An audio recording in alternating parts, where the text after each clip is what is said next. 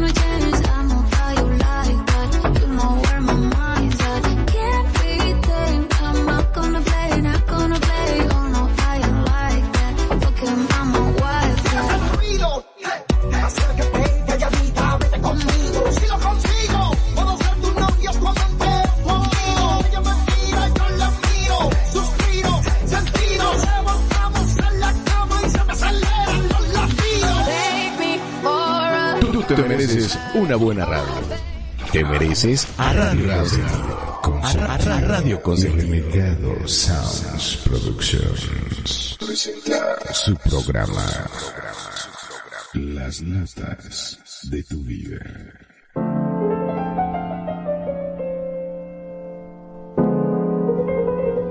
Estas son las notas de tu vida con Perfidia, Magnum, Kenia y Renegado. En Radio Consentido, bienvenidos.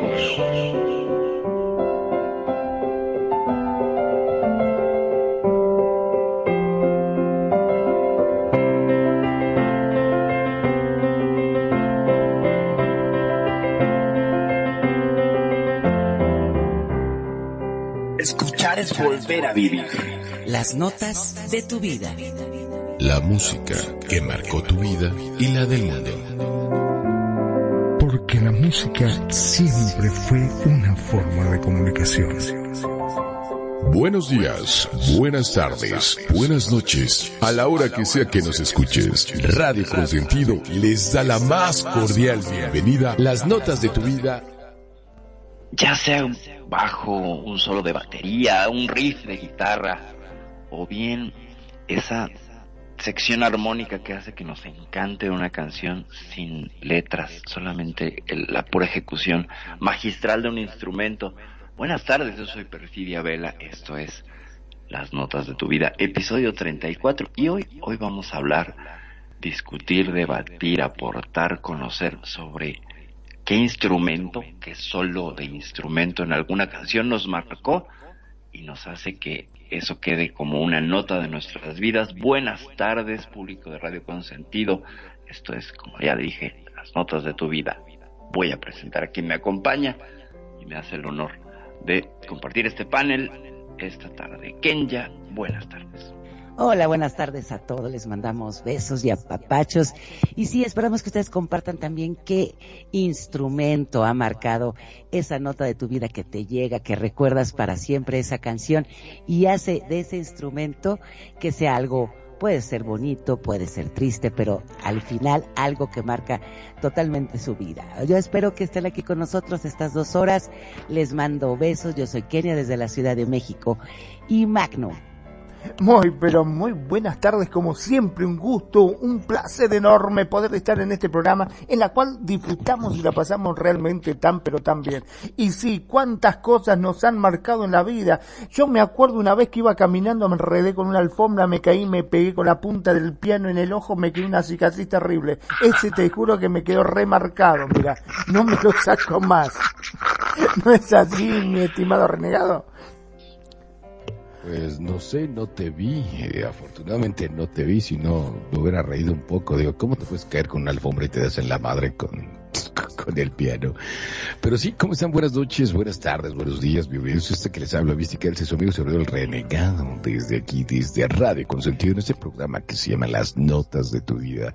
Esperando que hayas tenido una excelente, excelente semana y que bueno, este día de descanso, sabadito 10 de septiembre del 2022, cuando son exactamente hora Centro México, 5 de la tarde con 20 minutos, pues te damos la más cordial bienvenida. Y claro que sí, yo creo que de repente hay algunas canciones, eh, muchas en mi caso podría ser, pero puedo escoger dos, que eh, yo lo voy a relacionar entre el instrumento y la persona con quien la relaciono, y que de alguna otra manera cuando las escucho, evidentemente me acuerdo de esas personas tan importantes en mi vida, y son instrumentos que a final de cuentas es, es algo que mis oídos agradecen al momento de escuchar la ejecución de un tema o de una partitura, como quieran llamarle. Y bueno, pues más o menos por ahí va el tema, ¿no? Y, y esas son las notas de, de la vida del renegado. Mi querida Perfi. Pues, ¿qué les voy a decir?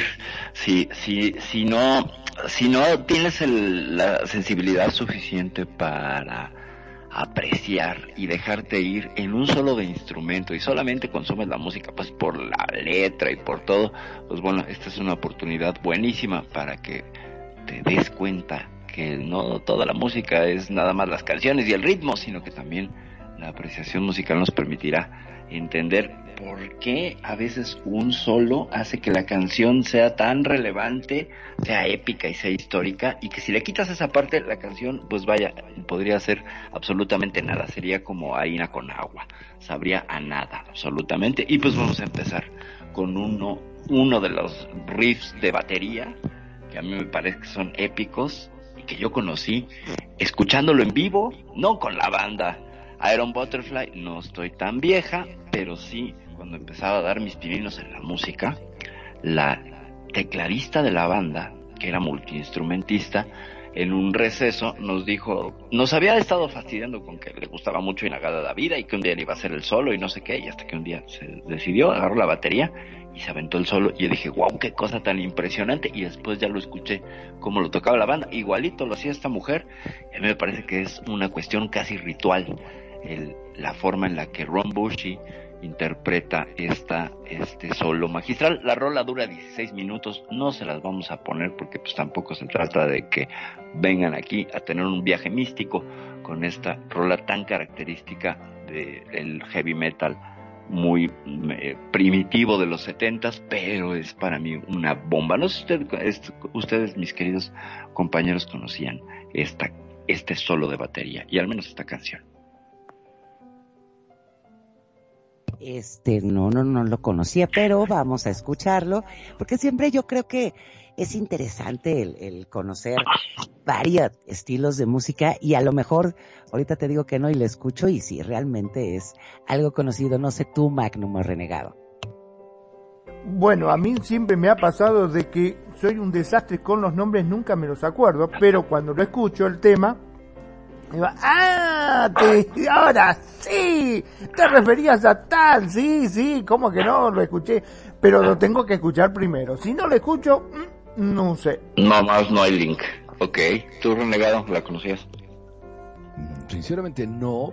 Digo, yo como soy el productor de este programa, pues las escucho antes y a mí me recuerda una película de Cantinflas donde era médico y que llega a regañar a unos chicos y están así unos hippies con una batería más o menos así parecido. Ajá. Pero en particular este tema, no, la verdad es que sinceramente no, no nunca la había escuchado. Digo, tampoco soy tan tan fan de los de los solos, quizás de Eddie Van Halen y una rola así más o menos, ¿no? Pero así que tú digas muy digo, y está bien cada quien y eso es lo bonito, ¿no? De que somos personas completamente diferentes, ¿no? En estos cuatro que estamos haciendo este programa de radio.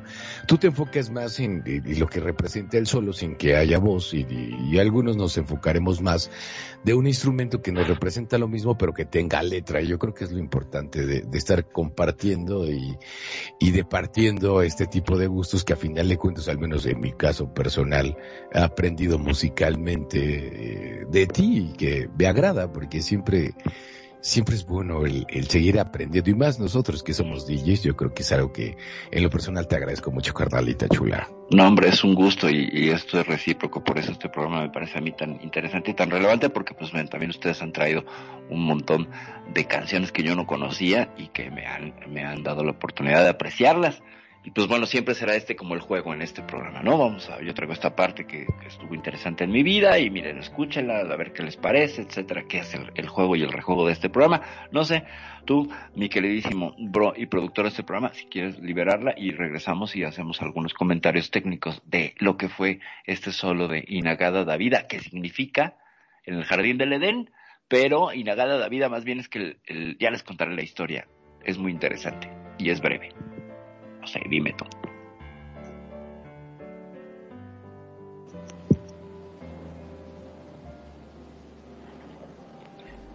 Está buscando el tema, me parece. Está buscando el tema que se le ha caído por ahí, por ahí anda. Eh... Sí, como es que mi que... metal es muy pesado, entonces sí, hay que sí, sí. entre me dos. da las me da la sensación, aparte me quedé pensando, ¿de qué año es ese tema? ¿Ese solo? Del, fíjate que lo liberaron en 1968, el 14 de junio de 1968, faltaba un año para que yo naciera, o sea que es un año más viejo que yo. Y eh, ocupa todo el lado B del disco de esta banda, o sea, son 17 minutos. Entonces, es una canción que rompe incluso el esquema de los 3, 4 minutos a los que estamos acostumbrados con una canción. Y eso también fue rompedor porque es una canción casi que se convierte en un álbum por sí misma. Y que finalmente es una vuelta con toda esta influencia del hipismo, de el peace and love y de estas exploraciones de sonidos orientalones, de, como de la India, etcétera. Incluso el nombre suena muy como indie, como, como pronunciado en hindú. Entonces, que no tiene nada que ver, ¿no? Eh, es este viaje, es como, como un trip to a, Sri Lanka, por allá, ¿no? A la India, a, este, a Delhi, etcétera. Es un poco lo que intentaron hacer estos chicos y pues vaya, les salió, les salió bomba. En realidad es una, una verdadera maravilla. Si pueden escuchar el tema completo, los 17 minutos, si es un viaje, no necesitas meterte nada con la pura música entras en ese mood, ¿no? De, de, de, misticismo. Lo lograron muy bien porque además es una rola de heavy metal que es mística. Entonces es, es impactante como, como, como hola, pega. Hola. hola, hola. Y ya estamos aquí de nuevo. A ver, hola, a ver. Una disculpa, se nos fue la energía eléctrica. Un Me pareció porque dejaste hasta de transmitir. Yo digo, ¿qué pasó? Sí, sí, sí. Mil disculpas, pero Eso es parte de un programa en vivo. Sí, claro, pero creo ya estoy al aire. Regresamos. Sí, sí, sí, estamos al aire, estamos al aire. Perfecto, perfecto. Mil disculpas, eh, ofrezco una disculpa, pero son cosas que pasan al aire. Hubo una, fue un transitorio nada más energético, se fue rápido y ya regresó, pero creo que ya estamos al aire, ¿no? Sí, sí, sí. Muy bien. Perfecto, pues sin más preámbulos después de este accidente energético. Perfi, ¿qué te parece mi chula de hermosa? Que ahora quedaste muchísimo más con tu nuevo Avi. ¿Qué te parece? Muchas gracias. Y nos vamos al aire. Muchas gracias. Pues sí, y con, con Estrenando Pixeles les presento Inagada la Vida, el solo de Ron Bushy, son dos minutos y cacho, disfrútenlo.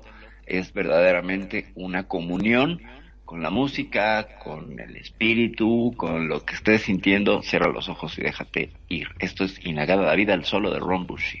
Y esto es las notas de tu vida.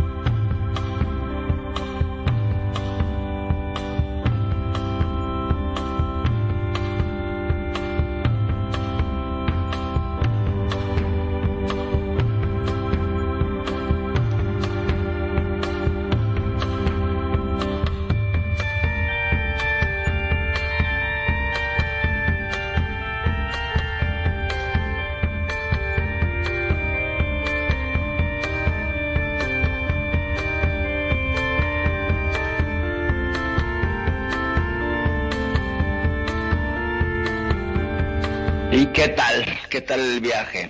El viaje a alguna parte de la India o alguna parte de, no sé, tu interior. ¿Qué les pareció este, este pedacito de Inagada da Vida?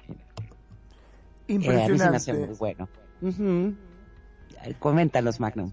Bueno, eh, sí, justamente mientras lo estábamos escuchando, una de las apreciaciones es el estéreo que tiene, ¿no? No nos olvidemos que estábamos hablando de un trabajo que se hizo en el, el año 1969, según nos comentó Perfi.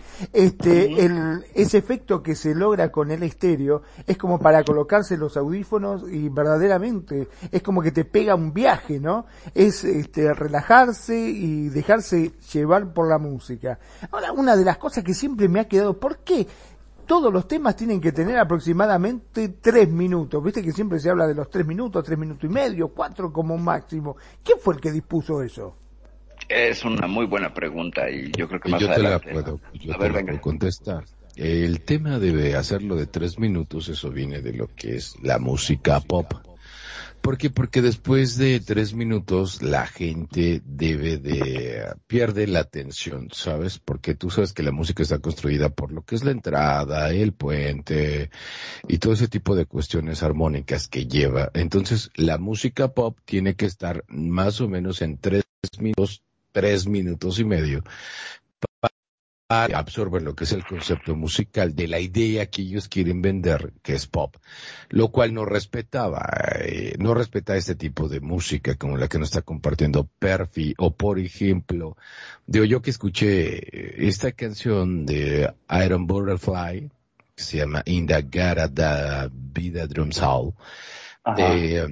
A mí me recuerda mucho un disco que hizo Gene Morrison, el, Rey- el Rey Lagarto, que era de poemas y era música así muy larga. De hecho, Pink Floyd también hizo lo mismo, una canción de 40 minutos que a ellos les valía un comino lo que la cuestión pop eh, imponía. Pero ese es el sentido del por qué eh, hacen la, la música, bueno, las canciones de tres minutos a tres minutos y medio, porque es cuestión mercadológica más allá de otra cuestión. Esa es tu respuesta. Esto que me Increíble. acabas de poner, Perfi, de es Ajá. por el hecho de, a mí me recuerda mucho a The Doors, el maestro Ray Manzarek con su, con su órgano, que es alguien de los que primero incorpora este tipo de cosas, y sí te animan como que al viaje, ¿no? Pero ya ellos en su viaje, o sea que ya implica otras cuestiones, digo, porque. Así que te sientes tú a escuchar esto, dices, ah, ok, perfecto, como que sí, eh, hay que estar en cierto, en cierto momento muy específico y particular, ¿no? Pa- Para disfrutarlo al 100%. No que suene mal, no que suene bien, simple y sencillamente lo hacen para cierto mercado que no están como, bueno, al punto de vista, como 100% en, en su estado normal, sino que ya hay cierta influencia aparte de, ¿no? A, mi punto de vista, y sí lo he escuchado, te digo, con, con los señores de The Doors, en particular con los poemas de, de, este, El Rey Lagarto, ¿no? Ok, yo quisiera agregar algo con el- la duración.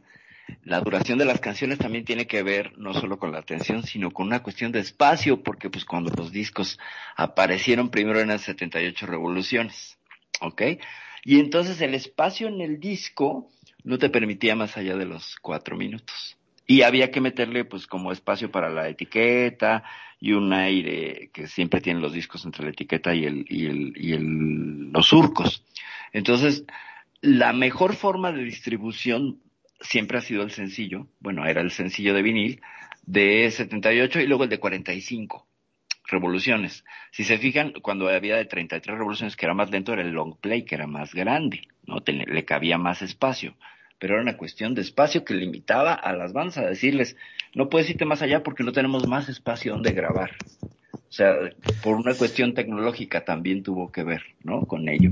Ahí, ahí- ahí difiero, pero puede ser, ¿no? Más bien, y yo te lo digo porque anteriormente las bandas salían porque los ponía el DJ que era locutor y no aceptaban que, que, que fuera una canción de ocho minutos que también lo hacían, porque te aclaro que también cuando estaba Pink Floyd eran discos de vinil, sin embargo sí existía la tecnología para poderlo hacer y que te durara, sin embargo, un DJ de radio que era como se hacían famosos y, y recuerdo porque acabo de ver la película de Elvis y cierto, es verdad, Ajá. no te ponen canciones más largas porque aburrían al público, pero no descarto y, y yo creo que tienes toda la razón en esa parte de, de lo que sería la cuestión del disco de vinil, pero era de 45, ¿no? ¿Te acuerdas del disco chiquitín? O sea, Sí, yo era un claro. niño cuando- yo era un niño cuando esos discos, pero sí los alcancé a escuchar eh, en, en un tocadiscos que era de mi padrino, ¿sabes? Ah. Y estaba el otro que era, que, el- que era el, el, el lado B y el lado A, ¿te acuerdas del disco más grande que era de cuántas revoluciones? Perfi, ayúdame ahí, por favor. El grande es 33. Ajá. Fue 33. Ya había uno, ya había uno chiquitín, ¿te acuerdas del pequeñito, no? Pero yo creo que igual puede ser por ahí, pero en Ajá. realidad muchos músicos y, y a lo que yo he estudiado y, y visto, ¿no? Es que ningún DJ y los DJs, a lo que ahora le llaman locutores de radio, te ponía un tema más allá de cierta dimensión porque, de tiempo, porque aburría, ¿no? ¿Quién ya quiere hablar? ¿Quién ya, por favor? Sí, porque sí, o sea, ahorita leyendo, por ejemplo, ahorita que estaban hablando de las canciones pop, cuando empezaron en 1990 eran la mayoría de ocho minutos y después pasaron a cinco y como ustedes comentan, por funcionalidad y por el, el oyente y para que pasaron a otra vez a tres minutos, que eso dicen que empezó en la década de 1990. Entonces, yo creo que sí, como bien aporta este, tanto Renegado como Perfi, pues yo creo que es también por lo de los discos y para que no pierda la atención, tiene razón, como DJ, no puedes estar con una canción más de tres minutos, que es para lo que te puede dar el tiempo de mezclar. Yo creo que he ahí, ¿no? El- de las dos partes, el significado de por qué las canciones duran tres minutos. Sí, pero aquí habría yo, me gustaría a mí aportar cuestiones que, culturales que tienen que ver con los géneros de moda, ¿no?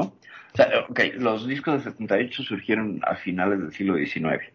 Y de ahí tenemos grabaciones, pues, anti- pues, no sé, Magnum, ahí nos podrías decir cuánto duran, ¿no? O sea, si duran tres o más. A ver, Magnum. Bueno, hay, ahí. hubo algo que yo me quedé este, escuchando mientras ustedes hablaban. ¿Se acuerdan de la película que habían sacado sobre la vida de Freddie Mercury? Sí, claro. Sí. Que hubo un tema, Bohemia Rhapsody, que, exacto, que ese tema superaba y terminó discutiendo y peleándose con el productor y terminaron yéndose de esa discográfica justamente porque eh, era mayor la duración, superaba estos famosos tres minutos y medio. Tres minutos. Ajá. y que se armó un lío, que terminaron apedreando o rompiendo la ventana de la productora, un lío bárbaro se armó, este, justamente por, por ese tema, ¿no? Que no se lo permitieron y bueno, después, eh, creo que alguien se lo, se lo permitió y salió siendo todo un éxito, ¿no? Claro. Porque duraba cinco y tantos. ¿no? Claro, porque hasta dónde estaba arraigado eso que vos fijate a Freddie Mercury con lo que era en ese momento que estaba en el auge de su carrera, que dijo, no, no, no te puedo permitir que pongas más de tres minutos y medio. O sea, Ajá. terrible, me pareció terrible, una cosa así, y hasta terminaron este, disolviendo el contrato justamente por ese motivo. Fíjese, qué interesante. Qué interesante. Entonces, bueno, eh, por ejemplo, en la época dorada de las big bands, en los 40, en los 30, las canciones duraban mucho más. Chattanooga Chuchu, por ejemplo, que era un tema súper popular, eh, con, ay, ¿cómo se llama este hombre? Ahorita me acuerdo el nombre. Ojo, Eh, pero eso era más en vivo que por radio, porque Claro, no estaba pero- tan claro. desarrollado lo que sería la radiodifusión, o sea, Pero ojo, es yo muy diferente. Y ese tipo de espectáculos lo hacían en vivo. Y era gente que iba particularmente a ver ese tipo de espectáculos, lo cual no haces cuando estás transmitiendo por radio, porque ahí ya no, o sea, por ejemplo, tú sabes, y yo sé que tú lo sabes perfectamente bien, mi querida perfista, lo que es el público visual, kinestésico y auditivo. Entonces, aquí en la radio agarras a todos, por lo cual tienes que tener una pauta mediática. Y cuando tú vas a ver un espectáculo en vivo, ya sabes perfectamente la gran mayoría a qué tipo de cuestiones van a, ver y de ahí que te puedas alargar y no solo te aplauden, te van a amar durante toda la vida, estarás de acuerdo. Es correcto, es correcto. Entiendo esos, esos factores, pero por ejemplo, ¿cómo te explicas entonces que alguien como Benny Goodman, que era la, la figura del Big Band, vendió cerca de medio millón de discos? Y estamos hablando de el periodo entre 47 y 50. Porque era, porque era de, como, así como de, de voz en voz. O sea, yo te recomiendo que veas eh, ese tipo de cuestiones, que era de que alguien lo escuchaba en el coche y en el coche te, ¿quién es? Ah, por decirte un ejemplo, es Elvis Presley. Ah, perfecto. Iban y Ajá. compraban el disco. Y entonces todos escuchaban, pero eh, más allá de que lo sacaran en la radio, era porque Sí, sí, sí, sí. Eh, haz de cuenta que era como chisme en boca, como el tipo de, de teléfono descompuesto. Y de ahí que se presentaran en un pueblo o en, eh, o en el teatro de la ciudad. ¿Sabes qué? Ya llegó eh, Jimi Hendrix o, bueno, no Jimi Hendrix, pero por ejemplo de, no sé, una gran banda de las big bands. Y van y los iban a ver, ¿sabes? Pero es gente que iba dispuesta a escuchar eso. Porque Y hasta se bailar, con esa hambre. Exacto, esa, por supuesto, a bailar, pero sabes que se quedaban con esa hambre de decir, de, de escuchar la versión completa, no solo la que sacaban en el radio. Ojo con ese dato. Ahí punto para tu, para la cuestión cinética. La gente iba a bailar esta música, es decir, para Exacto. consumir requerías de la experiencia vivencial y motriz, ¿no? Pero existía el disco que te llevabas a tu casa y bailabas en tu casa, ¿no? O sea, o sea creo Claro, que a claro. diferencia de las canciones que consumimos ahora, que son para que las puedas medio cantar y bailar, que me presenta esta mezcla, ¿no? O sea, eh, todas las canciones, Chattanooga Chuchu, este, Pensilvania no sé qué, son canciones que no tienen letra. O sea, creo que Chattanooga Chuchu por ahí dice, la banda se para y dice Chattanooga Chuchu, ya tan tan, es toda la letra, no requerían de una letra.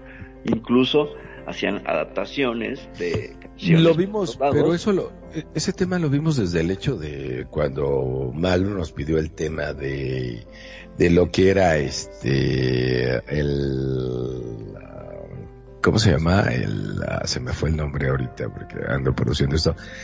De la música argentina, de Calito Gardel, ¿sabes? De lo que es este... El tango. El tango. El tango, que el tango inicialmente ni siquiera tenía, tenía voz, o sea, realmente era música sin voz, y ya después se le incorporó la voz, la letra, y Magro no, que es experto en eso, no puede decir que no, sin embargo, existió esa necesidad, ¿no? De, de, de lo que sería la parte kinestésica, visual y auditiva, y lo cual, eh, ya lo compartes cuando vas a un salón de baile, ¿no? Yo creo que ya vas dispuesto a decir, sabes que me importa un comino que dure 15 minutos la canción porque yo lo que quiero es sentir todo eso que no me transmiten en la radio. Eh, yo quiero pensar que es así y, y yo entiendo que por eso es así, ¿no? Y se transmite la, la gran cantidad de discos porque es una comunicación de boca en boca, ¿no? Escucha este, está muy bueno, ¿no? No como lo que hacemos ahora.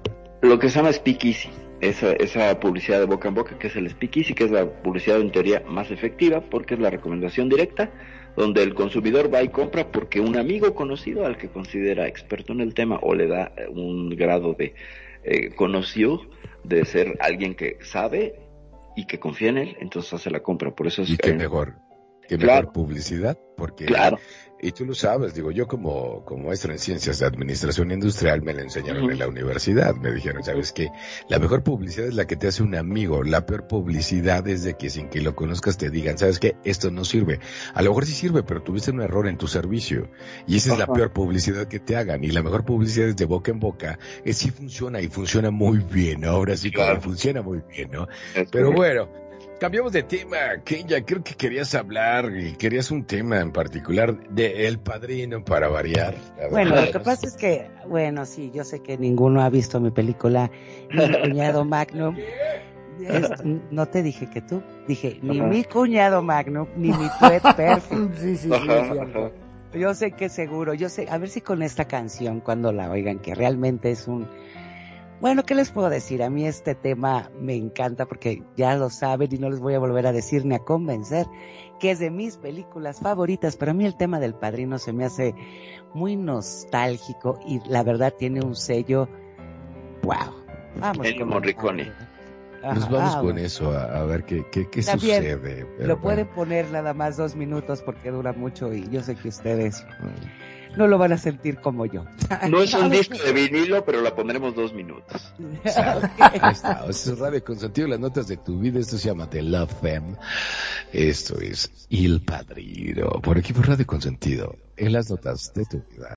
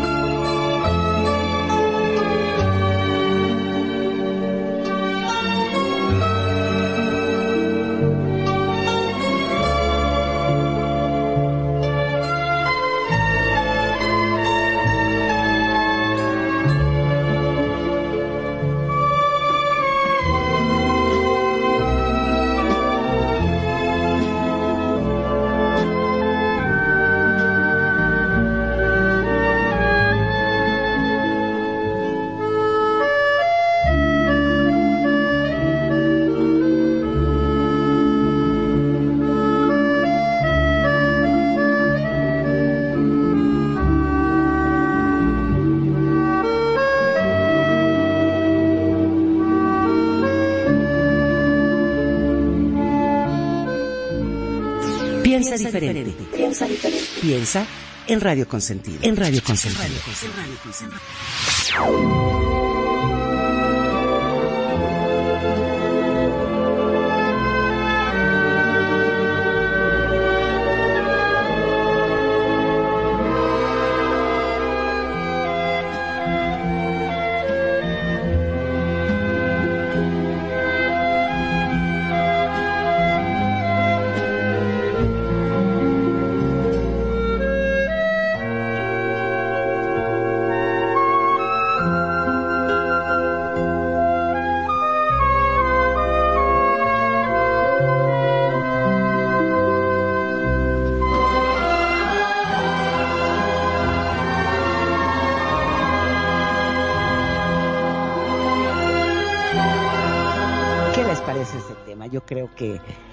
mí y a lo mejor para alguno de ustedes que nos están escuchando, para mí esta, esta pieza se me hace la verdad muy buena y la verdad, si ustedes ven la película también van a saber por qué, pero yo creo que ha sido uno de los temas que, que a mí más me han gustado, simplemente cómo se interpreta, el toque que le da nostálgico, es nostálgico, misterioso. A mí me encanta este tema y la verdad, yo creo que Ford Coppola fue, tuvo también el bien de escoger las canciones para estas películas que han sido un clásico, que Relegado se está riendo porque sabe que yo soy fan de, de, de este, ¿cómo se llama? De Coppola. No sé, ¿tú qué piensas, este, Magnum? Sí, la verdad que es increíble cómo realza una película la musicalización. Hay que creo reventar, pero la música hace mucho por la película, ¿eh? Hace muchísimo. Y esta, este tema en particular es tan característico, pero tan característico que sin importar del país que sea, vos escuchás esta música y automáticamente lo asociás justamente con Al Con el- Capone. Con el padrino. Con el padrino. Y sí es cierto, fíjate, como bien dices, yo creo que hay, por ejemplo, de, de los soundtracks de la película tuyas, este, la música, no sé, de la Guerra de las Galaxias. Y aunque no hayas visto esa película, sabes cuál es el tema. Y así de varias películas que, que marcan mucho y como bien dices, realza lo que es la película y le da ese toque inolvidable. No sé qué piensas, Renegado. El guardaespaldas, la música del Pues, guardaespaldas. ¿qué te puedo decir? Dijo renegado. Entonces, este... Bueno, que yo Eh, también a veces reniego. Bueno, entonces vos habla, vos habla, pelotudo, habla. No, no, no, no, me callo, me callo, me callo. No, habla, habla, habla, habla, carnal. No, Pues es no. se trata de compartir, sí, pero por ejemplo el guardaespaldas sí es muy buena opción. A ver, cuéntanos del guardaespaldas. No, no, justamente hablando de temas de películas, digo yo que películas como este El guardaespaldas, que eh, vos escuchás la música esta de Windy Houston y automáticamente decís, esa película es de guardaespaldas. O sea, hay temas que son muy característicos y han realzado prácticamente la película tal, a tal forma que, que la ha llevado a la fama, yo creo, ¿no? Como Fiebre de Sábado por la Noche, como esas películas este, en la cual cantaban los visites, las de John Travolta, son películas que básicamente la musicalización fueron la que ha hecho la película. Fama, por ejemplo, la película Fama, cuando vos escuchás ese tema, este es impresionante también. Así es. Sí, yo creo que sí, hay, hay muchos temas, ¿no? Que muchas veces vienen muchos soundtracks, que a lo mejor no has visto la película, pero te sabes el tema. Sí, seguro puede ser y, y pasa en la gran mayoría de las de las películas, ¿no? Pero bueno, a final de cuentas estamos hablando de la música, no de las películas. Pero pues sí, digo, a mí en lo personal este tipo de música instrumental, pues está, es- es- está padre, ¿no? Digo, no es algo como que yo, salvo Safri Duo y cosas así, la verdad es que Safri Duo también me, me llama mucho la atención con, con la música, pero tampoco soy tan clavado, o, o a lo mejor no tengo tan desarrollado ese exquisito sabor por estar escuchando eh, de algunas cuestiones sí, pero bueno, yo le voy a dar mi forma y sentido a este programa. También explicar, yo lo entendí de esta manera, ¿no? Entonces, ¿de qué instrumento? Y a mí un, instrumento que me encanta y me agrada de, demasiado, no hay nada como la guitarra española. Porque yo voy a unir el instrumento que me encanta, que es la guitarra española. Y no sé por qué, y yo lo voy a decir muy claro, yo soy de Monterrey, Nuevo León, hasta donde yo sé no tengo ninguna... eh, bueno, decía que mi abuela eh, era francesa, pero la verdad es que yo lo dudo. Bueno, sí, no lo, no lo dudo por mí, porque yo no soy de ojos azules, pero la gran mayoría de mis familia sí son de ojos azules y güeros, y yo no, pero la verdad es que yo soy me- 100% mex, mexa, y, y aún así tengo, no sé por qué, una gran tendencia por la música española, no sé por qué, pero desde muy niño, y esta canción con la guitarra española, que me, yo me voy más por los gitanos, ¿saben? Y ese tipo de cuestiones. Y yo les quiero presentar a ustedes eh, un tema que a mí me encanta, que es la guitarra, que son los instrumentos. Esto no es un solo, o sea, tiene su solo muy bonito, que es el requinto. Y que aparte eh, lo viví con una persona muy especial para mí en esos momentos y, que la verdad me regresa a ese día, me regresa a estar con esa personita tan especial para mí. Y que aparte no solo no solo lo escuchó, lo empezó a cantar cuando y es mi sobrina, claro, y, y mi sobrinita cuando tendría un añito, añito y medio, y yo le puse, el loco de su tío le puso esto, lo empezó a cantar. Entonces yo los dejo con esto, que a mí me encanta, y, escuchen ese solo de guitarra. Y esto se llama Yo vi, yo va. Esto es Gypsy Kings, por eso que es las notas de tu vida en Radio Consentido.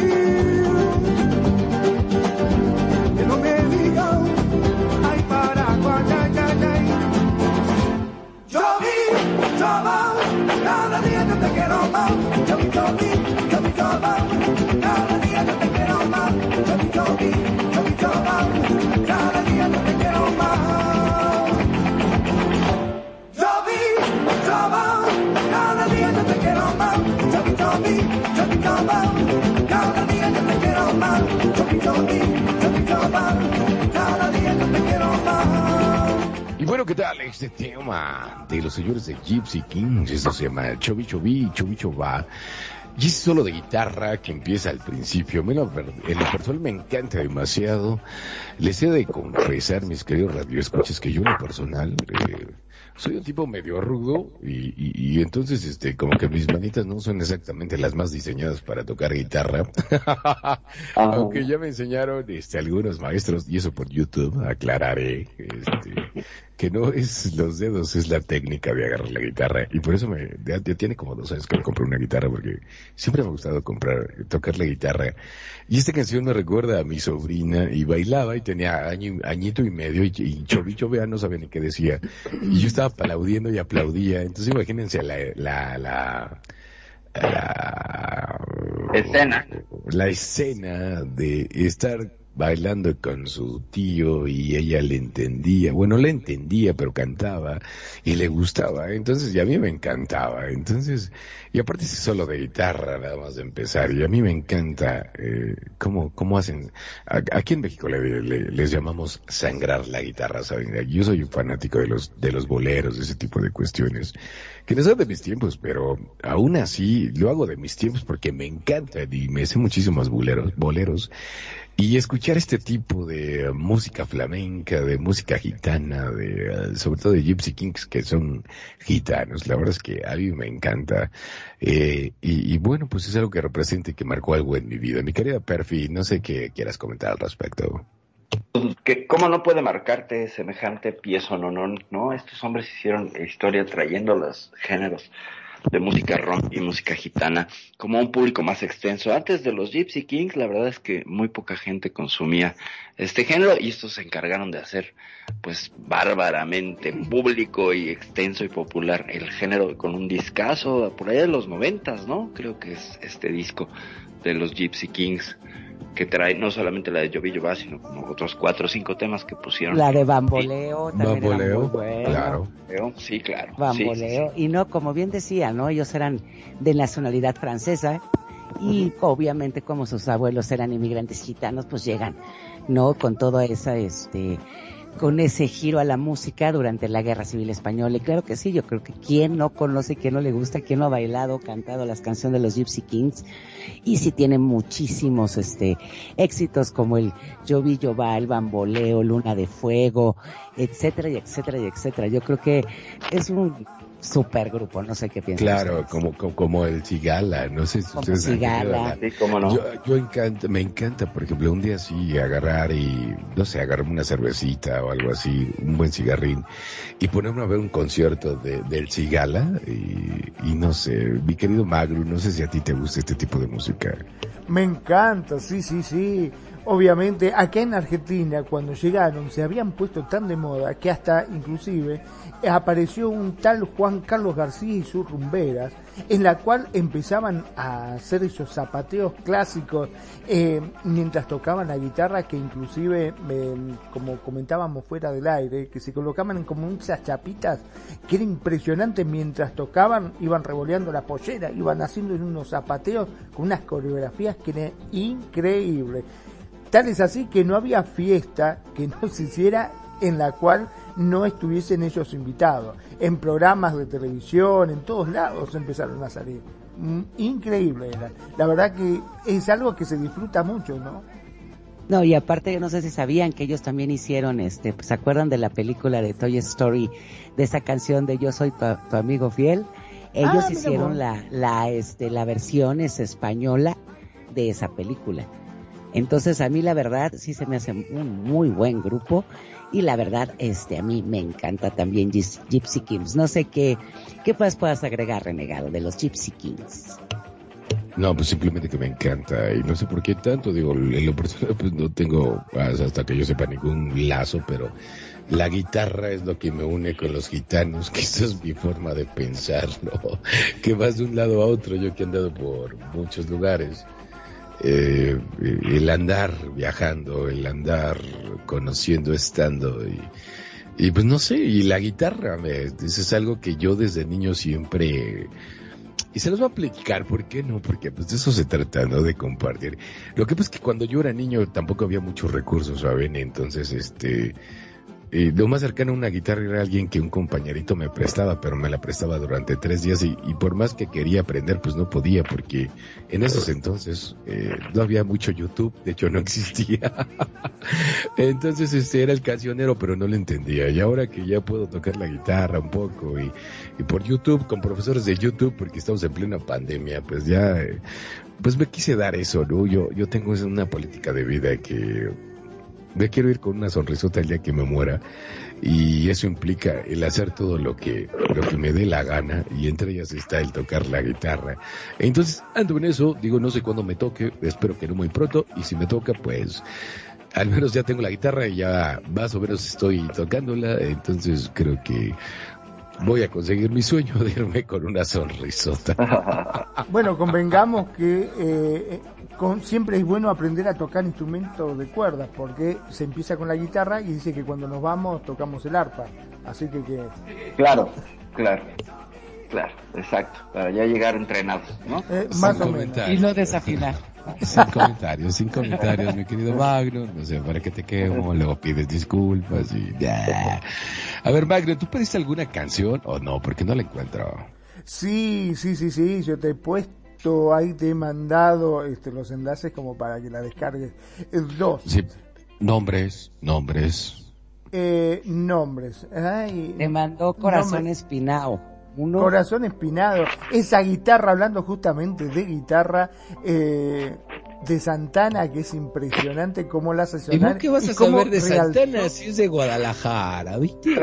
Pero que me gusta. Pero sabe, claro. Me gusta, me gusta cómo toca la Pero si no sabe el pelotudo, viste, que, que Carlito Garnel es uruguayo, ¿tú crees que es- vas a ver que Carlos Santana es de Guadalajara? Yo la verdad no, sé si es de Guadalajara o es extraterrestre, pero que toca la guitarra, que es una maravilla el tipo, Claro. es impresionante. La verdad que ¿Y qué nos cuentas, increíble. qué nos cuentas de esa rola, mi querido Magnum? Bro. Me- bueno, eh, Maná es un conjunto que la verdad me gusta, me gusta mucho sus temas, pero el, digamos, el empujón, el enfoque, la fuerza, la garra que le pone Santana con esa guitarra es una cosa que donde vos lo escuchás saltás de la silla y te pones a bailarlo.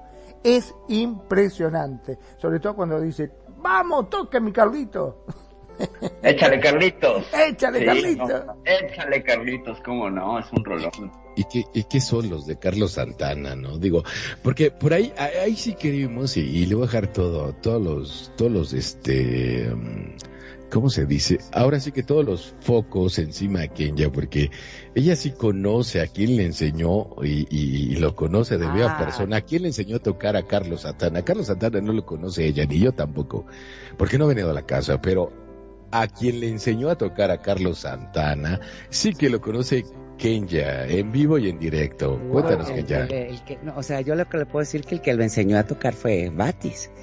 Javier Ajá. Batis. O sea, Batis fue el que lo enseñó.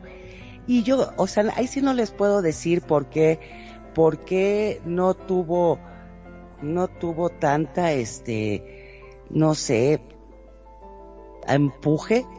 Ni sé, yo creo que no se le ha dado realmente el crédito a Javier Batis, que era un excelente, bueno, un Yo excelente músico. Bueno, ahí sí yo no sé.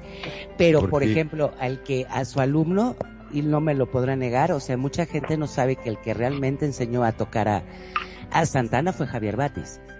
Sí, por, por todo el rollo de drogas que se metía. O sea, eso Ay, se pero venía no hasta- me digas que Sí, claro. Santana Carlos, Carlos Santana. No, no, no, no, no. Espiritista sí es. De hecho, es Bueno, fiel admirador de. Espiritual sí es. No espiritista. es Espiritual es más, siempre sale con la Virgen. Pero hiciera muy marihuano, Carlos Santana, sí, eso sí está ahí estipulado entre todas las cosas, él lo ha aceptado. Pues yo creo que ya es, Javier Batis sí se fue a otro lado muy, muy, muy rudo. Y yo creo que como se quedó así como que, como que ya estoy en esto y estoy a gusto. Yo creo que cada quien para, zapatero a tu zapato. Y él quedó muy bien. Casi nadie conoce ya a Javier Batis. Es que La verdad no lo conocía. Yo por mi Ah, parte y- ni lo había escuchado, mirá lo que te Y, digo. y él fue el que enseñó. Y yo les voy a decir una cosa, yo supe después que Baby Batis, que era la hermana de Javier Batis, era la que le hacía los coros a Timbiriche. Ajá. Ella era la que grababa. Entonces yo creo que muchas veces, yo creo que, o, o sea, independientemente, o sea, yo no creo que en la época en que, ¿qué fue Javier Batis y 70. Santa, setentas, no creo que todos hayan sido muy, que no se hayan metido algo, ¿verdad? Entonces yo creo que más bien fue la difusión que le dieron a, a Santana, que también es muy virtuoso. eh, Ah, él se lo ganó. Por eso, pero Batis es mejor músico. Eh, es mejor músico, pero no, ¿qué, ¿qué le vas a decir al maestro Carlos Santana? Simplemente se fue para California y, y la supo armar, o sea, y brilló más que, pues yo siento que Javier Batis toca muy bien la guitarra. Y, perfecto, si tú sí escuchaste, no, no creo que me digas que no conociste a Javier Batis. Claro que conozco a Javier Batis, claro que conozco al pilar del rock nacional, el hombre que Uno fue de los pilares. pieza. No, para mí es uno de los. Pues sí, es un. Pero es. eh, En cuanto a música, en cuanto al, a la figura del rockstar ya hecho, con la vida disoluta que lleva, me parece que Batis sí es quien ¿Verdad es. que es mejor que. Santana? Pues lo que pasa es que la, Yo la no creo. propuesta de Yo no la propuesta de Batis alcanza cosas que Santana no exploró. Entonces, Batis es un músico completísimo que ha influido Exacto, y que es una piedra de toque. Sin no me embargo, digas que Rodrigo no lo era. Rodrigo no lo era. sí, pero más Rodrigo más con la Pero no como Batis. Pero Batis tiene unas cosas impresionantes, Exacto. sobre todo el momento que le tocó vivir, el momento del rock nacional, que tendríamos que hacer un programa, como en México el rock es apagado después de Avándaro, y entonces viene el boom de las canciones románticas, José José, bla, bla, bla, bla, que la gente canta y seguimos cantando y admirando, pero todo eso era un tapar el espíritu eh, rebelde y contestatario del rock que mi, el señor Batis encarnaba perfectamente. Entonces es una figura que también implica esa cuestión histórica. Y tenemos que hacer un programa de por qué acabó el rock nacional en, en- con Avándaro y le costó tanto tiempo después eh, Todo levantar. fue eso fue político, ¿no? Todo lo que que y fue de- Claro. de Lo mismo de- pasó en Estados Unidos con Elvis Presley, con este, ah, claro que sí, por eso Elvis lo mandaron a la a hacer su servicio militar, por eso también a otros cantantes de rock, a uno le inventaron que andaba con una con su sobrina y pedófilo y lo metieron a la cárcel. Claro, Pero no acabaron pasó. con el movimiento como en México. O sea, Mm, eh, no, sí y no, sí y no. Pero sí, aquí en México, co- y, y hay una canción de, del Tri que dice ya nada más va a poder cantar el hijo de Díaz Ordaz, tú lo sabes, o sea, ajá, por claro. favor. Pero bueno, eh, ese programa me interesa mucho que acabas de proponer al aire, me encanta y sí lo hablamos. Pero a ver, rock. regresemos con nuestro director general. de esto de Santana y, y Mana, eh, para que la presentes tú, bro, y nos vamos con esa rola, ¿qué te parece? Buenísimo, sí, sí, sí, me encanta, me encanta Santana, sobre todo me dejaron ahora este, totalmente desconcertado con que el profesor de Santana, o sea, que había alguien que era más virtuoso. Yo pensé siempre que Santana era un tocado por Dios, así nomás te digo. Este, básicamente la forma con que maneja esa guitarra que hasta de espalda toca el tipo eh, es increíble.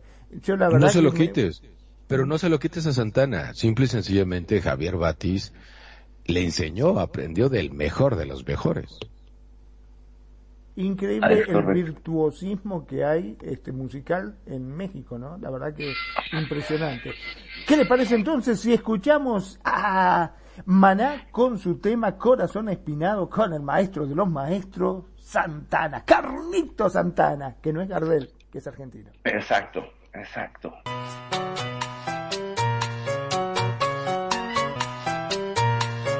Radio Consentido te acompaña, te escucha Y te consiente.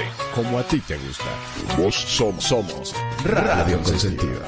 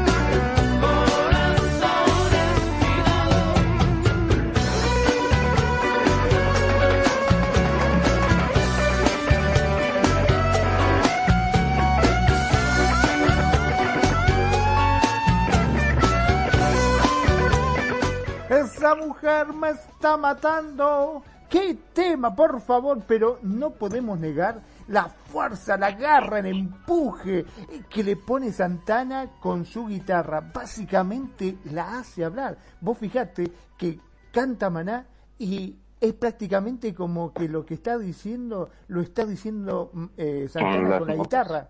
Claro. Es impresionante, impresionante. Verdaderamente fue uno de los temas que me dejó totalmente eh, impactado. Es más, eh, yo creo que la mayoría que lo escuchamos queríamos salir corriendo a comprarnos guitarra y aprender a tocar guitarra. Con eso te digo todo.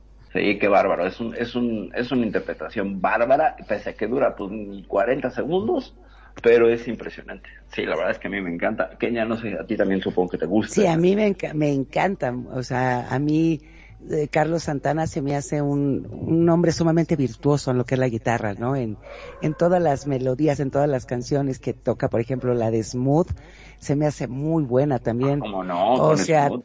es buenísimo. Entonces yo creo que Carlos Santana, aparte de que de la guitarra, yo creo que también es una persona que ha marcado una época, Claro. ha marcado también muchas vidas, ¿no? Ya sea en lo romántico o como decía Magnum que la escuché y, y le encanta. Entonces yo creo que, como bien decíamos, independientemente que el, que, que el maestro que lo enseñó este, pues no, nadie, la mayoría no sepa, eso no le quita lo bueno, lo virtuoso y toda la carrera artística que tiene Santana. Que yo creo que, es más, yo no sé si ustedes entraron que hace poco se desmayó en el escenario, yo sentí No. feo por Santana, o sea, tuvo Oh, una, wow. este, tuvo una presentación, se empezó a sentir mal y se desmayó. Entonces, obviamente, dices, es un señor que ahorita estaba viendo que Santana nació en 1940 y tantos, entonces sí andaba medio mal Carlos Santana y yo creo que, híjole, a mí se me hace un virtuoso, este, me encanta todos los discos que ha sacado, también estaba leyendo que estuvo en Woodstock, e- etcétera y etcétera. Es una, un hombre que ha marcado muchas vidas, ¿no? Yo creo que, eh, para bien, yo creo que son de esas personas que dejan huella y yo creo que siempre es para bien. No sé qué piensan ustedes. Bueno, Pues, creo que básicamente no podemos, este, digamos que puso la guitarra eh, en un pedestal bien alto, ¿no? Exacto, Eh, exacto. Es increíble, eh, a raíz de él se empezó a conocer este, estos solos que tocaba, básicamente cómo la hacía hablar, y te digo que gracias a eso muchos empezaron a incluirla también en solos en sus temas. Es correcto, es correcto. Y fíjense cómo se conectan las cosas. Eh, Santana es eh, contemporáneo de los chicos de Iron Butterfly, de Inagada la Vida. De hecho, en el Festival de Woodstock se presentaba Santana y después se presentaba Iron Butterfly, pero no llegaron porque se quedaron atorados en el aeropuerto. Entonces, hubo cambios y Santana, eh, ah, no, se presentaba antes Iron Butterfly, entonces no llega. Santana estaba con sus compañeros drogándose y entonces llegan y les dicen, muchachos, se suben, pero ¿cómo si estamos ac- acá? Nos pusimos, no, se suben, ¿por qué? Porque canceló Iron Butterfly y van para arriba y ahí van. Entonces, ¿qué hace? Fíjate, ¿cómo hace a, Santana eh, Universal este documental de Woodstock que se hizo, que presentaron en las películas? Ahí es que todo el mundo conoció a Santana con este que drogado y que él decía que sentía que la guitarra era una serpiente y como tal la estaba tratando, sobre todo creo que en, en la rola de Magic Black of Magic Woman, o si no ahorita les digo qué rola es la que lo hace icónico. Black Magic ¿no? Woman. Esa, es correcto, esa. Y bueno, es una interpretación bárbara. Hendrix. Claro, por supuesto. Y, y la verdad es de que todo este tipo de, de, de, de- de arte, de eso estamos hablando, del arte, de la magia, todos unas, unos grandes artistas y, yo me voy a permitir el derecho, porque es uno de los artistas que más me encanta. Yo sé que alguien va a decir, ah, ya sé de quién vas a hablar y qué rola vas a poner. Desde que venía con Genesis, es un excelente y para mí uno de los mejores bateristas en el mundo, que se llama Phil Collins. No, yo creo que ya no se acordó quién era, pero bueno. Entonces, porque al no decir tantos datos, era para que hubiera salido. Porque yo me sé toda la historia, desde Genesis, con Peter Gable, con Phil Collins y sus secuaces, que se separaron por cuestiones muy diferentes. Y, put, yo me sé toda la vida de Phil Collins, de Peter Gable, de, de lo que era Genesis como tal. Era una super, ultra, mega banda que yo en lo personal disfrutaba todo desde el bajista, guitarrista, Phil Collins, ¿qué puedo decir? Un excelente, extraordinario baterista. Su hijo también es baterista hasta el día de hoy. De hecho, ya le deja la batería a él y él canta con ese exquisito, con ese exquisito tono de voz. Y esto me lo pidió alguien que no se acuerda de quién está hablando con su preámbulo y eso se llama In the Air Tonight, Phil Collins. ¿Quién me lo pidió por ahí? ¿Alguien lo pidió o no? Lo pidió Magnum. Yo lo pedí, yo, yo, yo, fui yo. Sí, sí, a mí más. este, Phil Collins es uno de los artistas que siempre me ha gustado desde chico, siempre lo he escuchado muchísimo y fíjate que eh, acá en Argentina eh, era una época en la que estaba Miguel Mateo, Virus, había mucho el rock nacional, yo estaba mucho con Phil Collins, a mí me querían matar todo, porque decía, ¿cómo te gusta?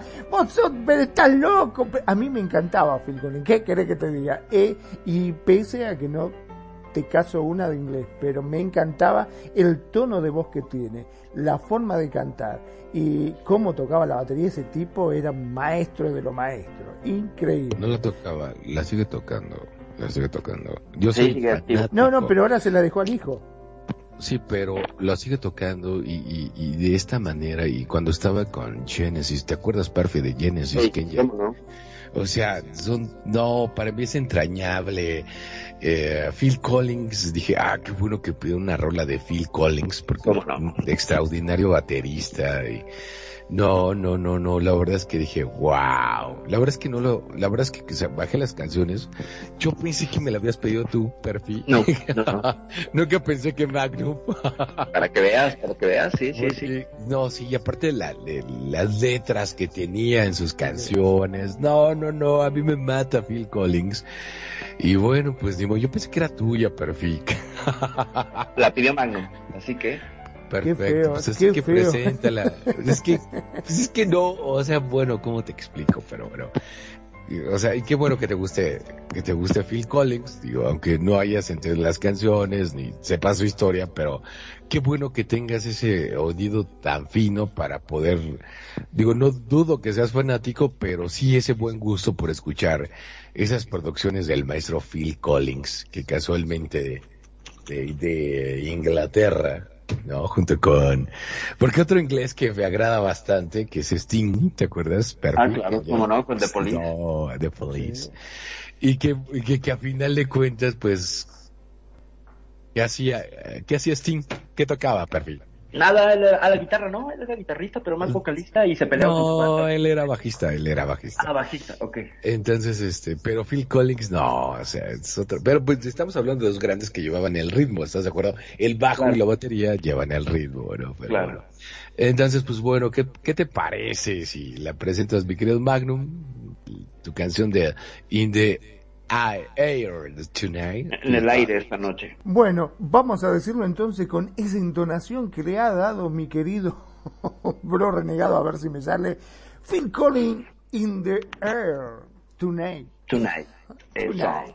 Ahí En el aire estamos. esta noche. Radio Consentido, donde tu opinión es escuchada. Es escuchada. Radio Consentido, Radio Consentido.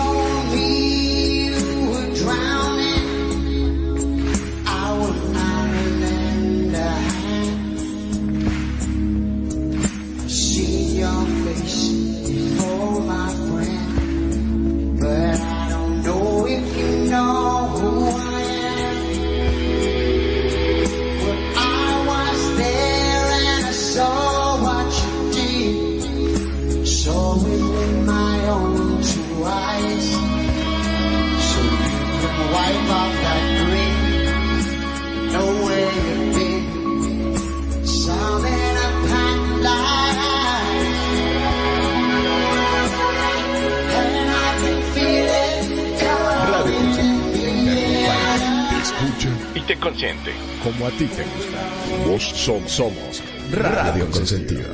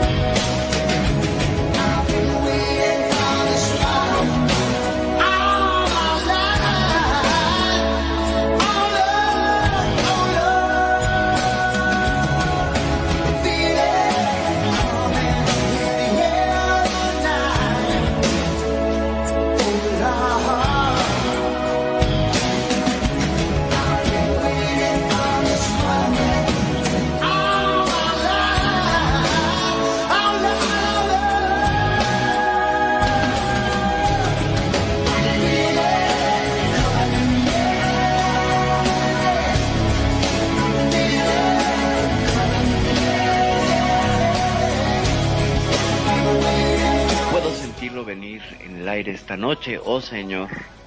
Y he estado esperando este momento durante toda mi vida, oh Señor. Puedo sentirlo venir en el aire esta noche. Oh Señor, oh Señor. Bueno, si me dijeras que te estás ahogando, no te daría una mano. He visto tu cara antes, amigo, pero no sé si sabes quién soy. Bueno, yo estaba allí y vi lo que hiciste. Lo vi con mis propios ojos, así que puedes borrar esa sonrisa. Sé dónde has estado. Todo ha sido un montón de mentiras. Puedo sentirlo venir en el aire esta noche, oh Señor. Bueno, he estado esperando este momento toda mi vida, oh Señor. Bueno, puedo sentirlo en el aire esta noche, oh Señor. Del álbum Face Value 1981, Phil Collins. Max. Qué tema, por Dios, qué tema. Vos escuchás eh, el tono de voz que tiene este hombre, la música y esa batería, y es una cosa que es una combinación perfecta. Es como, no sé, buscas el plato preferido que vos quieras y haces una combinación y te queda pero sublime. Es eso tal cual. Eh, fuera del aire justamente hablábamos de que este era uno de los temas que te incita a, a volar, que deja volar tu imaginación, ¿no? Yo no voy a decir para qué lado volaba la mía, pero porque este sí, bueno, ustedes saben que de- detrás de este avatar perfecto que ustedes ven acá hay un sentimiento y hay un corazón. Y a veces estaba tan solito mi corazón que yo me lo imaginaba solito las cosas. Pero bueno, no voy a seguir hablando. Ya me pusieron triste, ¿ves? Ya me pusieron triste. Pues mientras se recupera Magnum, Hay que decir que Phil Collins también es un artista completo, ¿no? Y tiene muchísimos éxitos. que no lo puede recordar en la película de Tarzán con esa canción? que es preciosa, también trabajó con muchas películas en de Disney. Y lo que muchos no sabían es que él era experto en lo que era la batalla del Álamo en Texas. Y también escribió un libro sobre el Álamo. Eso la verdad yo creo que es algo que muchos no sabíamos, que también, aparte de un excelente músico e intérprete, era un excelente escritor. ¿Ustedes lo sabían, Perfi? No lo sabía, pero espero que haya estado del lado de Santana y no de los... Yo de espero. Crockett, de David Crockett, ¿no? O sea, malditos, este, Remember the Alamo. eh, Remember the Álamo. Remember the Alamo, no lo podemos olvidar. Maldito Santana, de verdad, es que yo no sé de qué lado voy a estar, pero sí, ciertamente, qué interesante que el hombre, el hombre se volviera experto en la batalla del Álamo. Así es. Este,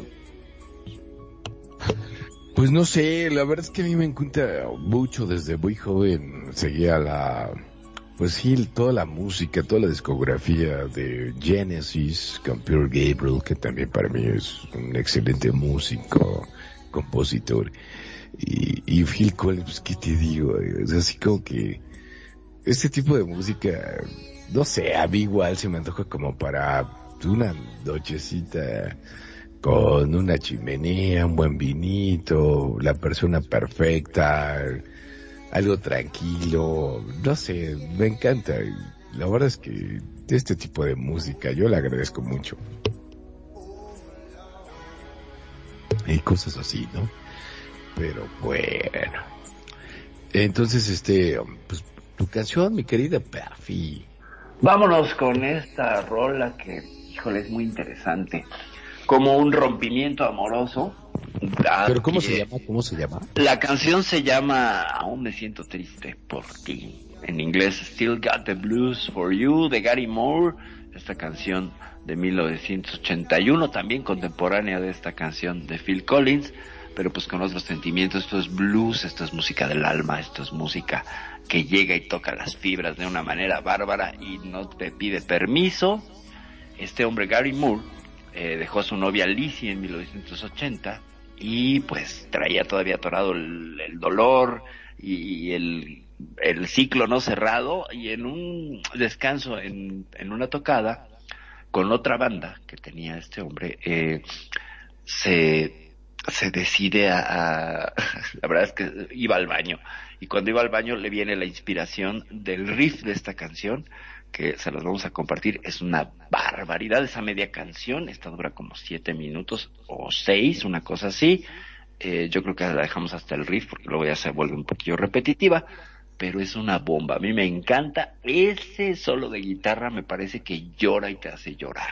o sea que de, esa, de esta canción a ti lo que te llama es la guitarra. La guitarra me llama, por supuesto, y lo que hace las- esta canción, lo que me conecta con ese sentimiento de todavía me siento triste por ti después del tiempo que pasó, después del tiempo que vivimos, pues aún tengo este rescoldo, ¿no? Tengo esta, este, estas brasas que me arden por este amor que tuvimos y este hombre lo refleja de una manera bárbara con una guitarra Gibson de 1959, una Les, Paul Standard, una, una guitarra icónica, de hecho, pues se, se, subastó años después esta guitarra y bueno, pues se fue, creo que se fue en más de dos millones de dólares, la pura guitarra con la que este hombre hizo primero los acordes y después ejecutó porque no se despegaba de su guitarra Gary Moore. No sé, bro, si quieres vamos con el tema Still Got the Blues for You de Gary Moore. ¿Tú conoces el blues, mi querido Bro Magno? ¿O, o- o cero? No, no, sí, me encanta el blues, por supuesto. Hasta te lo puedo cantar, mira lo que te digo. Eh, ¿Es necesario? No, no, no, Mejor vamos no, con la canción. No, no, no, vamos con la canción, listo. Este es Gary Moore, Still Got the Blues. Él es el que es rap y consentido en las notas de tu vida.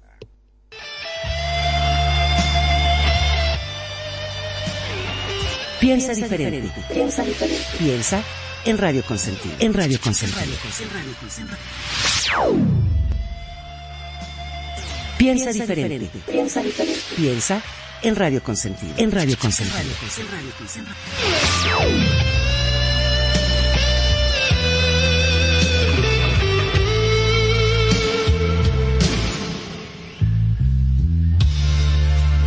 Used to be so easy.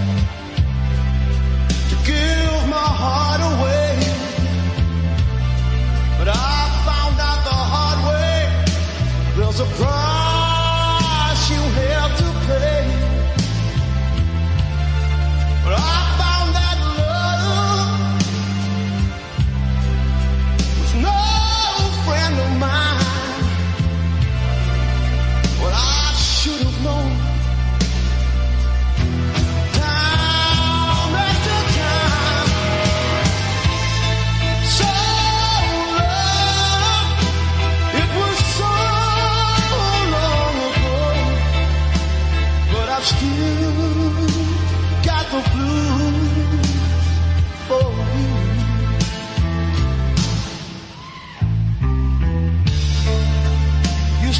so easy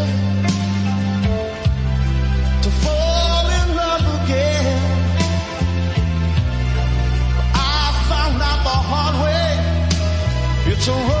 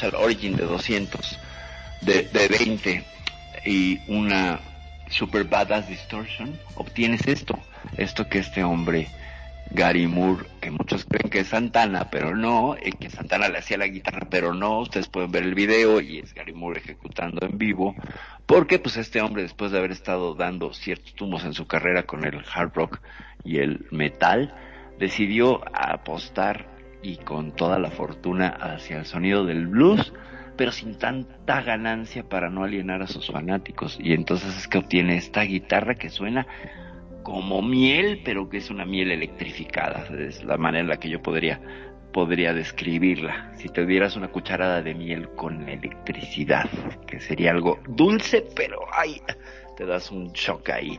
No sé ustedes qué opinan, qué les parece esta interpretación del señor Gary Moore.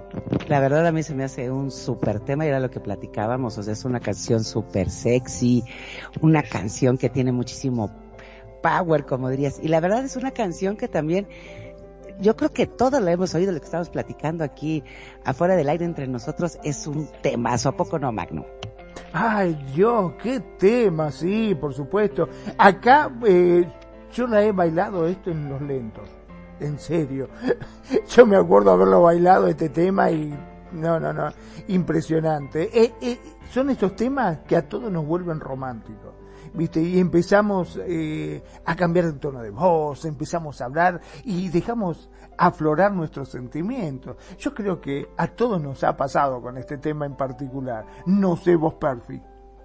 Pues no me imagino en una pista de baile escuchando esta canción y diciéndole a la muchacha, eh, chiquita, no, la verdad es que no me imagino, pero la verdad es que no.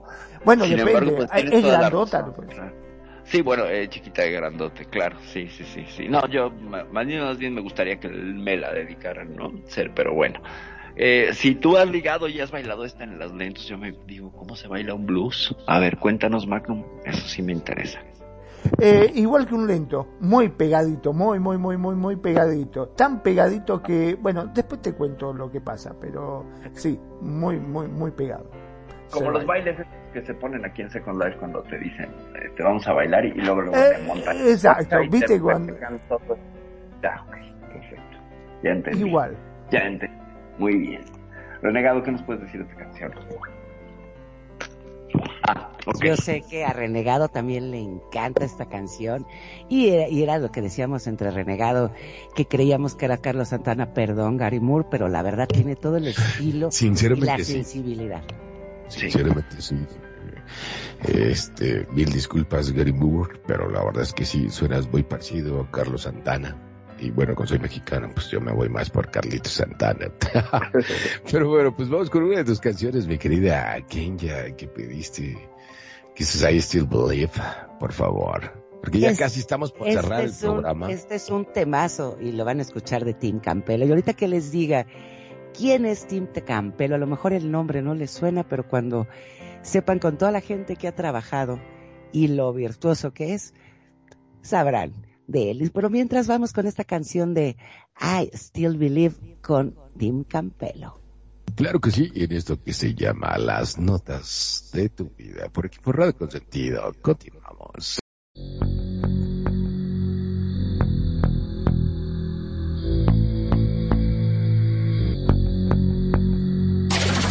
Radio Consentido, donde tu opinión es escuchada.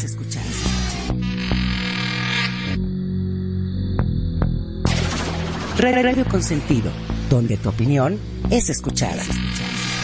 Radio Consentido, Radio Consentido.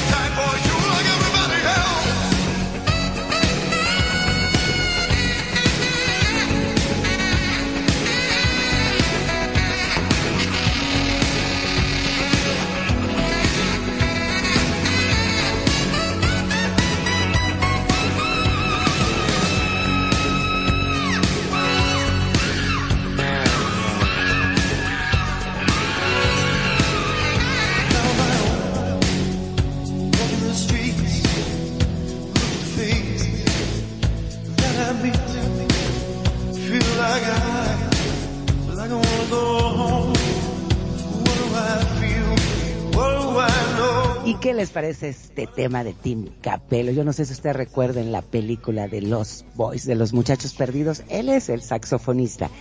Y aparte, vamos a ver un poquito de la historia de Tim Capello, que decir a lo mejor por nombre no lo recuerdan mucho, pero nada, nada más y nada menos fue saxofonista de Peter Gabriel. Hizo con él una gran gira también. Hizo una gira con la, con Gar Jeffrey. Fue el saxofonista de Tina Turner. O sea, es una gran, gran, gran, gran estrella. No solamente tocaba el saxofón, cantaba como lo escucharon, teclados, guitarra, batería y percusión. Y es una persona que realmente varios artistas, porque estamos diciendo nada más ahorita, uno siempre lo llamaban para que él tocara el saxofón. Y para mí, yo creo que el saxofón es uno de los instrumentos más sexys este que puede haber en cualquier canción y a mí me encanta. No sé qué pienses tú, este, Perfi. Pues, ¿qué podemos decir del saxofón? Que es el realidad en este recopilatorio y qué bueno que lo traes porque pues hay muchas rolas que tienen solos de sax que las hacen pues bárbaras y aquí lo que vemos es pues pura maestría. Este hombre aparte de multiinstrumentista pues tenía un feeling impresionante como lo escuchamos. Qué bárbaro, qué manera de transmitir. No todo es Kenny G, gente, no todo en el saxofón es Kenny G. Aquí Tim Capello viene a demostrarnos que tiene con qué y qué barbaridad. Me encantó. Yo no conocía la canción, fíjate, y qué gusto de conocerla. Ahora sí que mucho gusto. Ya entró dentro de mi lista de favoritas. Magnum, ¿tú qué opinas? Impresionante cómo suena, eh, por favor, increíble el saxo, ese toque que le da que básicamente lo hace hablar. ¿Te diste cuenta que eh, em, prácticamente parece que está hablando, que está, que está diciendo algo con ese saxo? Es increíble, qué instrumento hermoso, sobre todo para esas baladas, para esos temas lentos que pasan, como lo decimos aquí en Argentina, a esa música suave que, que te invita así al cachondeo, ¿no? Mm, El saxo es imprescindible, me parece, para ese tipo de música. No sé qué opina mi querido bro renegado. Definitivamente, digo, alguien con quien yo tuve mucho contacto, en el sentido con su música, claro, ¿no? No es que haya venido la casa, pero sí es con alguien que también es este, Kenny G, sabes que era un virtuoso de, los instrumentos de, de, de lo que sería de aire. Y, y la verdad es que sí, o sea, sí, sí, como que te deja quién, pero pues hasta hay, hay tantos virtuosos en el saxo que la verdad es que no, no, no. Y como son colaboradores con, con Phil Collins, o, la verdad es que pues no, no te das cuenta, ¿no? ¿Quién es? Digo, porque ahí sí no, no, no te puedo decir. Pero qué buena, qué buena rola. Yo en lo personal sí la conocía y este, y sí me gusta, me gusta bastante, pero aclararé algo. No me sabía el nombre de la canción, ¿no? pero, No, y pero aparte, sí está muy buena, ¿eh? no, y aparte como dice, ¿no? La verdad, este, la forma de interpretar de, de Capello es, la verdad, es un virtuoso. Y aparte que toca varios instrumentos, o sea, habrá muchas canciones que ustedes conocen de Tina Turner y él era el tecladista y el saxofonista de Tina Turner. Es como bien dice Renegado, ¿no? Muchas veces como no se les da el poder como o el valor, como tú decías, por ser músicos. Cuando él demostró después que es un gran cantante porque tiene una voz impresionante y también es un virtuoso de la música. Poco no, Magnum. Luego no se les da ese valor a los músicos. Tal cual, realmente es impresionante y sobre todo eh, siempre digo, ¿no? Eh, uno puede tocar distintos instrumentos, pero vos fijate que lo que hace que se destaque de la mayoría es justamente ese valor agregado que le pone el instrumento que básicamente lo hace hablar. Es como si ese instrumento tuviese vida propia, como si se expresara, ¿no? Al menos es la sensación que a mí me causa. No sé qué opina Perfi.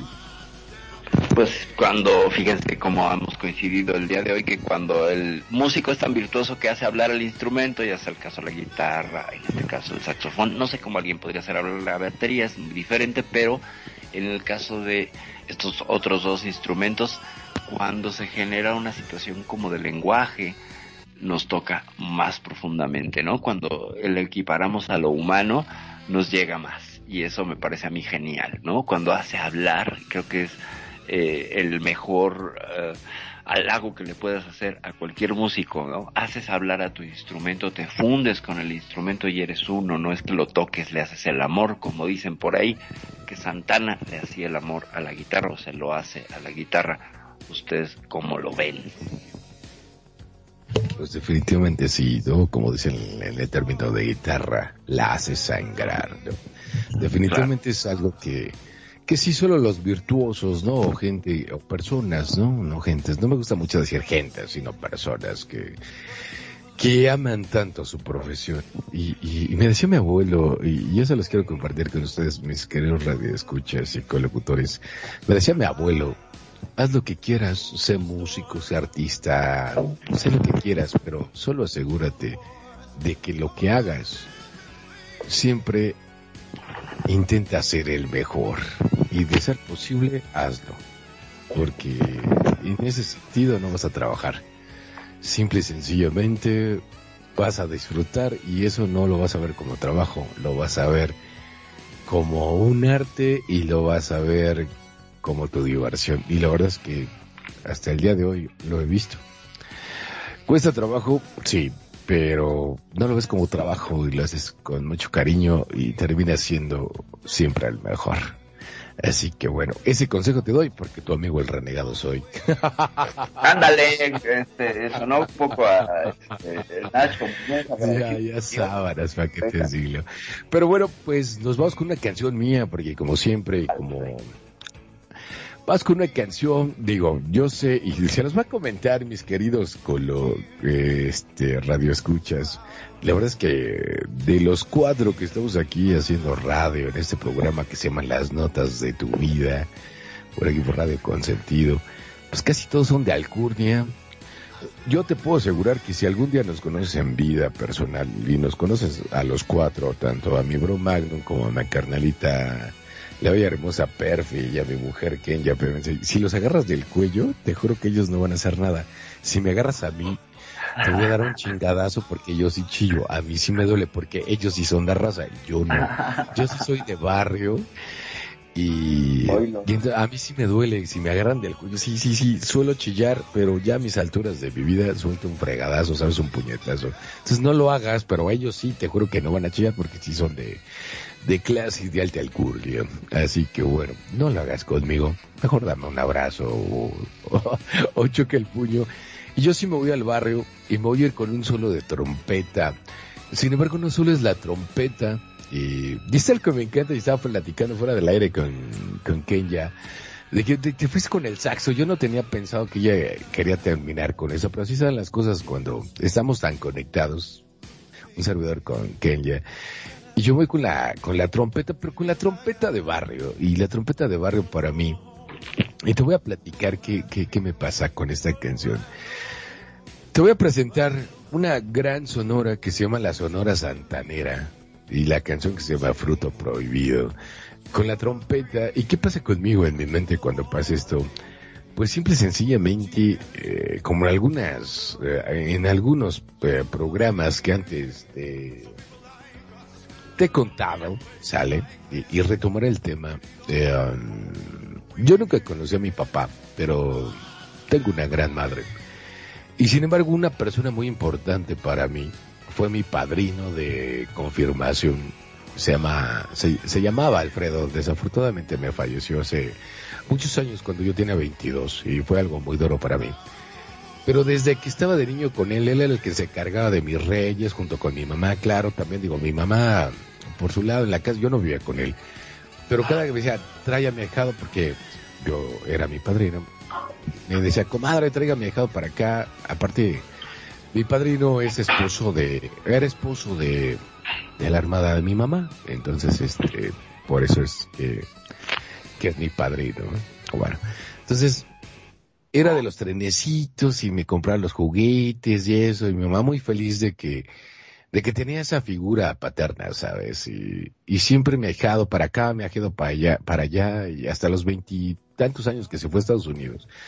Siempre a sus hijos y a mí eh, nos mandaba regalos de, de Navidad. Y, pero cuando era niño y que íbamos a visitarlo a su casa con mi tía, este, siempre, siempre, siempre, que yo me quedaba con él de repente como dos meses, o sea, con él y con mi tía, su esposa, y sus hijos, este, siempre era muy amable, me cuidaba mucho. Y, y aparte yo era el único varón y entonces me tomó como su hijo, quiero verlo así. Y me cuidaba mucho. Y, y siempre estaba con lo de la Sonora Santanera. Y aunque no es de mi tiempo y no es algo que lo disfruto, porque me acuerdo de mi padrino. Eh, como lo repito, se llamaba Alfredo. Y este, y en ese sentido, pues me quiero ir con algo de la Sonora Santanera, con este, con este gran tema. Y, y bueno, pues ojalá que lo disfruten. Y se llama Fruto Robado. No sé si me escuchan por ahí o no, porque se oye mucha interferencia. Demasiada interferencia. Entonces, sí, sí, sí, este, se estaba escuchando un poquito de interferencia, sí. entonces, este, vamos con esto y con esto cerramos el programa. Y esa es la historia. y Les quería compartir porque también se trata de que los que estamos aquí detrás de, de- del, del micrófono, compartirles cosas. Y por qué no, son la familia de Radio Consentido. Son la familia de este gran programa de las notas de tu vida. Y quería compartírselo con ustedes. Y vamos con la Sonora Santanera, con ese solo de trompeta que a mí en lo personal me mueve hasta las tripas. Afortunadamente ya no se me corta la voz, pero como recuerdo, y esto va hasta allá, hasta el cielo, para mi padrino.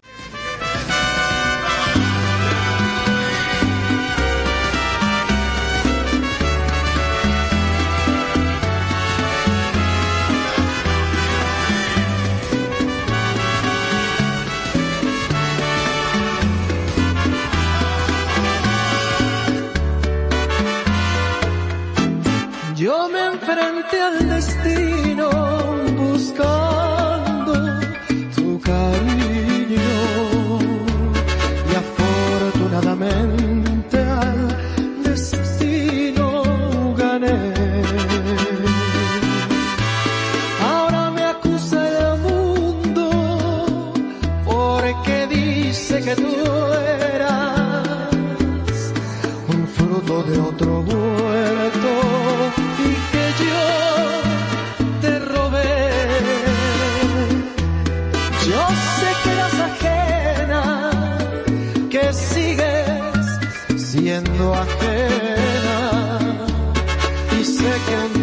cercano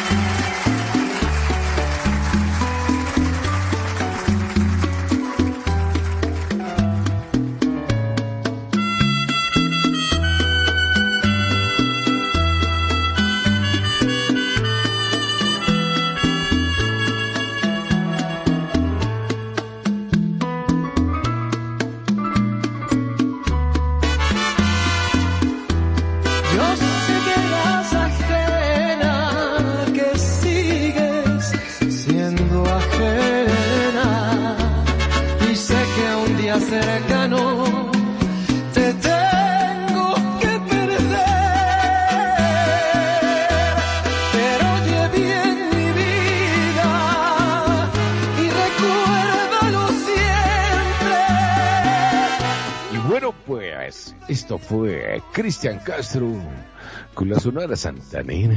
Y creo que sí, esa trompeta. Y para mí es algo que me, me lleva a, a esa gran persona que es, era y seguirá siendo para mí mi padrino. Y que de alguna otra manera la sonora santanera con esas trompetas, con toda esa eh, cuestión de aire que me lleva a hasta allá. Y es algo que a mí en lo personal son las notas de mi vida.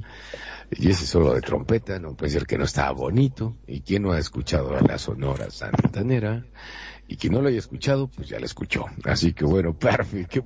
Que la escuche, que la escuche, pues nada, que es un tema buenísimo, un tema, es un danzón, ¿no? Me parece que es un danzón que suena bárbaro y ese solo de, trompeta ciertamente te, te remite a ciertas texturas que están, están, al menos a mí me, remiten a lugares como el Balalaika y esos centros nocturnos del México de los sesentas, cincuentas, que me narraba mi padre. Y ciertamente la Sonora Santanera pues era protagonista en ese entonces, en una de sus tantas épocas, porque pues es una agrupación que se ha ido renovando con los años. Pero pues bueno, aquí vimos esta colaboración con el señor Cristian Castro, que también es dueño de un bozarrón, que bárbaro. Casi no muchos le reconocen eso, pero pues bueno. Yo creo que es tiempo de, de agradecer primero que nada a todos los que nos escucharon por nuestras diferentes plataformas como son Evox, Spotify, TuneIn, por supuesto en Facebook Live. También nos pueden buscar, recuerden, en YouTube con Radio Consentido, así está la estación, así está el canal Radio Consentido seguido y puedes escuchar programas que hemos emitido durante las los últimos meses. Y agradecer pues tanto a Geo Schneider como a Betty Vizcarra como a Alejandro Guerrero que está en La Habana, Cuba. Qué envidia. Saludos hasta allá, mi querido Alejandro. Gracias por estarnos escuchando hasta allá. Y pues bueno, yo soy Perfidia Vela. Gracias por estar aquí en este episodio 34 de las notas de tu vida, Kenya. Pues muchísimas gracias a toda la gente que nos estuvo escuchando y ojalá, así como nosotros, hayan ustedes recordado esos instrumentos, esas canciones que han marcado la su vida y las notas de su vida. Yo soy Kenia desde la Ciudad de México. Les mando besos y apapachos y pasen un excelente fin de semana. Magno. La verdad que sí, este ha sido un programa en la cual nos ha traído gratos, muy pero muy gratos recuerdos de esos disparadores que tiene la música que nos remonta a cosas muy particulares, a cosas muy nuestras, ¿no es cierto?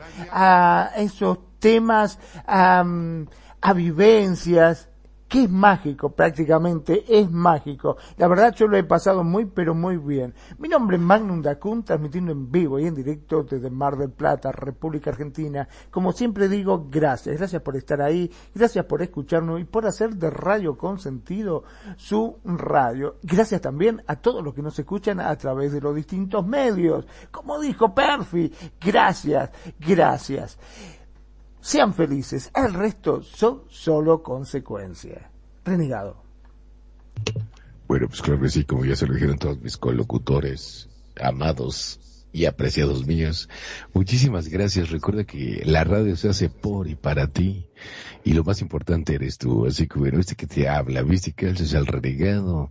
Yo soy de Monterrey, Nuevo León, México. Y bueno, ojalá que se la sigan pasando bien. Que tengas un excelente fin de semana y te deseo un excelente inicio de semana de la que sigue. Y recuerda que lo que no te mata te hace más fuerte. Yo soy el renegado. Hasta la vista. Bye con. La buena música. Solo la puedes escuchar por aquí. Radio Consentido, consintiendo tus oídos. Tu mejor opción en radio por Second Life.